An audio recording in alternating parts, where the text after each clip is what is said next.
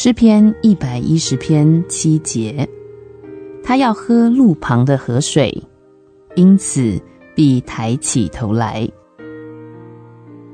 你是一个朝圣的香客，遥远的路程需要坚强的体力，就算是今天要走的路程，也是很吃力的。但沿途有一个小溪，流着清凉、叫人精神振奋的溪水。因此，溪水的你可以得着力量。脚步沉重、疲乏垂头、看不到阳光、看不到周围美丽景物的朝圣者，他们更看不到旅程的终点。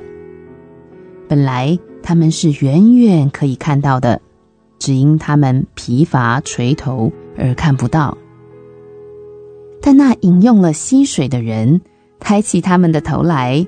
溪水给予他们的力量，他们可以远远地看到那光明荣耀的终点。疲乏的朝圣者啊，喝吧，现在就喝，喝那重新得力的溪水，你将得着力量，足够的力量，奔跑你每一天的路程。